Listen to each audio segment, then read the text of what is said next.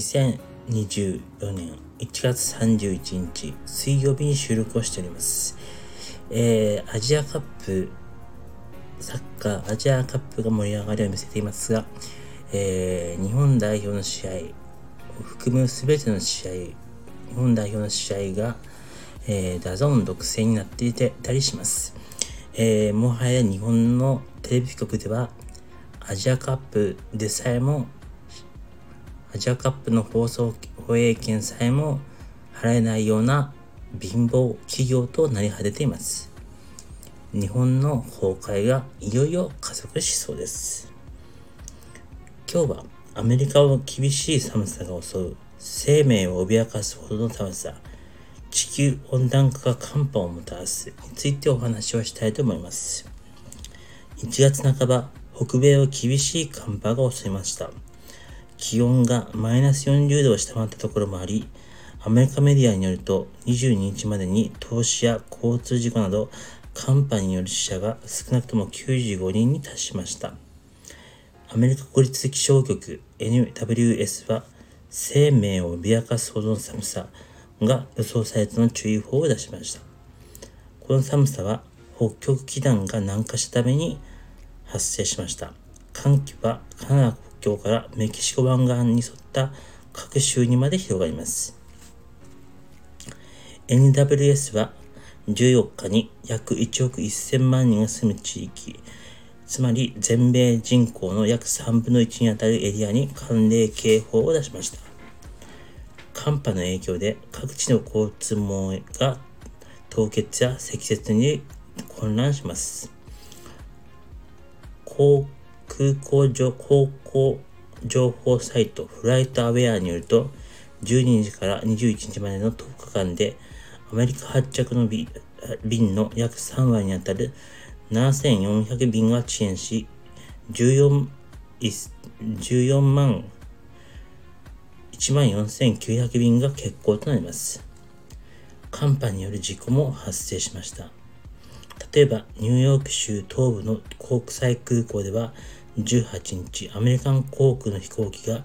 着陸時に滑走路を滑り落ちる事故が起きます。幸いにも乗っていた53人の乗客は全員無事でした。さらにシカゴ市の郊外にある電気自動車 EV の充電ステーションでは厳しい寒さのためにバッテリーの充電ができず、多くの車が立ち往生する事態となります。寒波が世界中で発生しています。昨年のこの時期、日本にも10年に一度の最強寒波が襲来しました。大雪のため JR 西日本の京都線など18本の電車が駅の間で一時立ち往生します。乗客を乗せたまま朝方まで停車した列車もあり、体調不良により16人が搬送されました。中国の国流、国雨流省、国流運省爆賀市では昨年1月22日の朝に市の記録として史上最低のマイナス53度を記録しました。このような寒波は普段北極上空に存在する寒気が南下したことが原因でしょう。通常、北極上空では偏西風が北極を取り巻くように回り、寒気は極地にとどまっています。ところが、この偏西風、偏西風が蛇行します。偏西風の蛇行にはラニーニャ現象など複数の要因が組み合わさって起こると考えられており、それに加えて地球温暖化により北極域の海水が溶けて大気の流れが変わった可能性もあるとのことです。このことが偏西風の蛇行を促進し、環境をもたらします。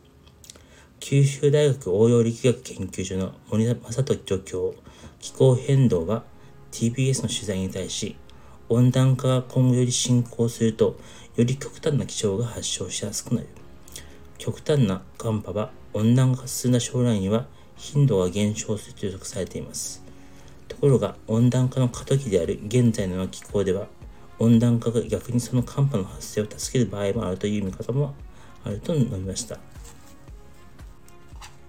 方で、長期的な地球温暖化の影響により、雪不足が深刻化しています。例えば、世界中でスキー場の運営に支障が出ています。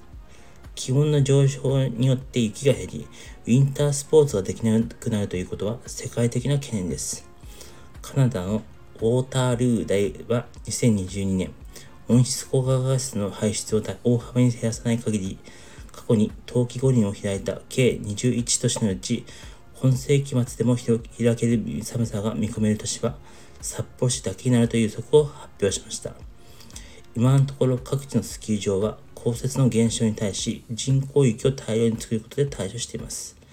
しかし、スイスのバーゼル大学の研究によると、標高1800メートルから2000メートル以下に位置するスキー場は人工雪設営の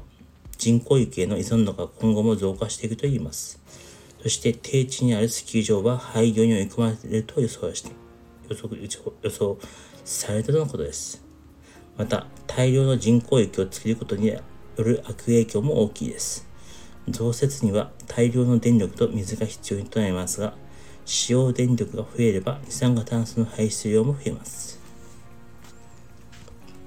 世界各地で気象が極端に向かいつつあります。そしてこの極端な気象をもたらしている大きな要因と考えられているのが地球温暖化です。今後もたびたび厳しい寒さが襲うでしょう。しかしながら日本の住宅は先進各国と比べて断熱性能が極めて低いのが現状です。ノンフィクションライターの高橋真紀さんは、例えば冬が寒い先進国でアルミサッシが主流なのは日本だけ。日本の建築基準は断熱性能が低く、国際基準を大きく下回っている。こうした寒い家は熱、光熱費を高め、健康被害ももたらしていると指摘します。高橋さんによると、日本の住宅では必要な部屋だけを冷暖房することが一般的です。しかし、空調している部屋としてない部屋との温暖差が、温度差が大きく、健康被害が起きている状態とのことです。一方、欧米や韓国などでは、住宅の断熱性能の最低基準を法律で定め、義務化しています。日本ではおなじみのアルミサッシではあるが、ありますが、実はこのアルミサッシが主に使われてきた国は先進国で、冬に寒くなる日本では日本だけと言います。今日の収録はここまでとなります。皆さんまた今度、さよなら。